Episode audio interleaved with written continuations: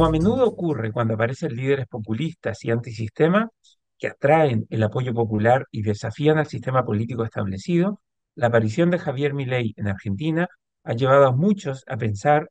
si algo similar podría darse en Chile.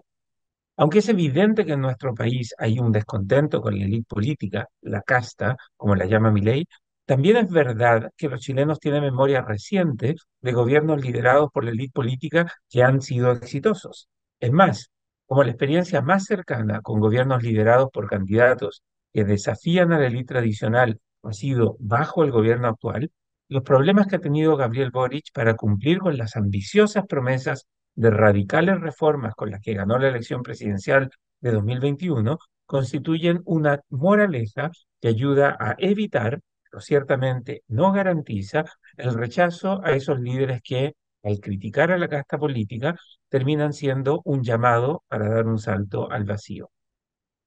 Los países de América Latina, por su historia de altos niveles de desigualdad y exclusión y por el lamentable historial de políticas económicas mal diseñadas y voluntaristas que contribuyen a la desigualdad, como la sustitución de importaciones, el proteccionismo y el estatismo, pueden ser considerados como alcohólicos en recuperación. Haber experimentado en el pasado con gobiernos populistas y saltos al vacío nos pone en la misma condición en que están esas personas que alguna vez fueron alcohólicas y que ahora intentan no volver a caer en el vicio. Los riesgos de recaída no pueden ser ignorados. Solo aquellos exalcohólicos que saben que en cualquier momento pueden recaer son capaces de desarrollar la disciplina y tener las redes de apoyo que les permitan ir luchando contra la tentación día a día. Chile, que tuvo su cuota de populismo y políticas económicas irresponsables que nos llevaron al estancamiento económico y una profunda división política en el siglo XX, a partir de los 90 representó el caso de un alcohólico que estuvo 30 años sin tomar. Si bien tuvimos momentos de coqueteo con la tentación populista, en general el país se mantuvo por un camino de responsabilidad política y abstinencia. Aunque el segundo gobierno de Bachelet adoptó políticas que claramente pusieron al país en la dirección equivocada, como la gratuidad de la educación superior, que cambió el foco de mejorar la calidad de la educación básica y secundaria a financiar la educación terciaria, que no beneficia a los grupos más marginados, en general el país se mantuvo alejado del alcohol populista hasta el estallido social de 2019. Es cierto que la candidatura de París en 2013 y la de Beatriz Sánchez en 2017 nos recordaron que había agua en la piscina para candidaturas populistas, pero el país se mantuvo alejado de la botella de las promesas facilistas, fundacionales e incumplibles por casi 30 años desde el retorno de la democracia. Pero después de 2019, Chile experimentó con el populismo igual que un alcohólico en recuperación que se pone a tomar y no para más hasta terminar perdiendo el empleo y viviendo en la calle. Lo bueno es que en el plebiscito de septiembre de 2022, el país voluntariamente se internó, por decisión de una amplia mayoría, en una clínica de rehabilitación. La mala noticia es que tendremos que vivir por muchos años más con la misma disciplina y voluntad del alcohólico en recuperación que no quiere volver a caer en la botella. El paso de Milei al balotaje en Argentina debe representar una lección para Chile.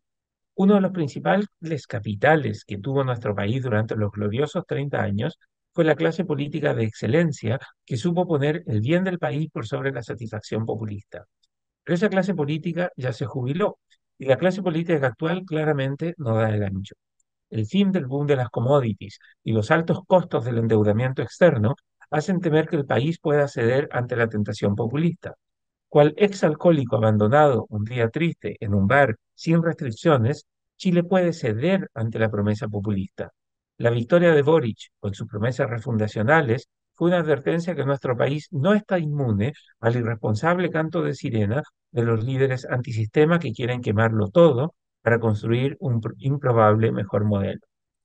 Es verdad que los problemas que enfrenta Argentina son mucho mayores, urgentes y graves que los problemas que enfrenta Chile.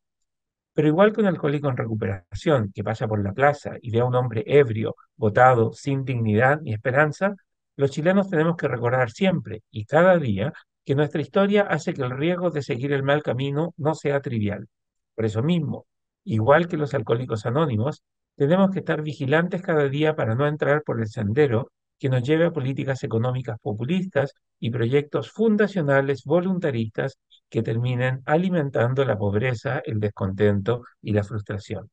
Tenemos que evitar ir por ese sendero que han tomado países como Argentina, que, pese a su enorme potencial y su probada riqueza en recursos humanos y naturales, cae en estado de crisis que lo lleva a tener que elegir en segunda vuelta presidencial entre el responsable, el hombre responsable de una política económica incuestionablemente fallida y el salto al vacío que parece representar Javier Milei. El libero, la realidad como no la habías visto. Haz que estos contenidos lleguen más lejos haciéndote miembro de la red Libero.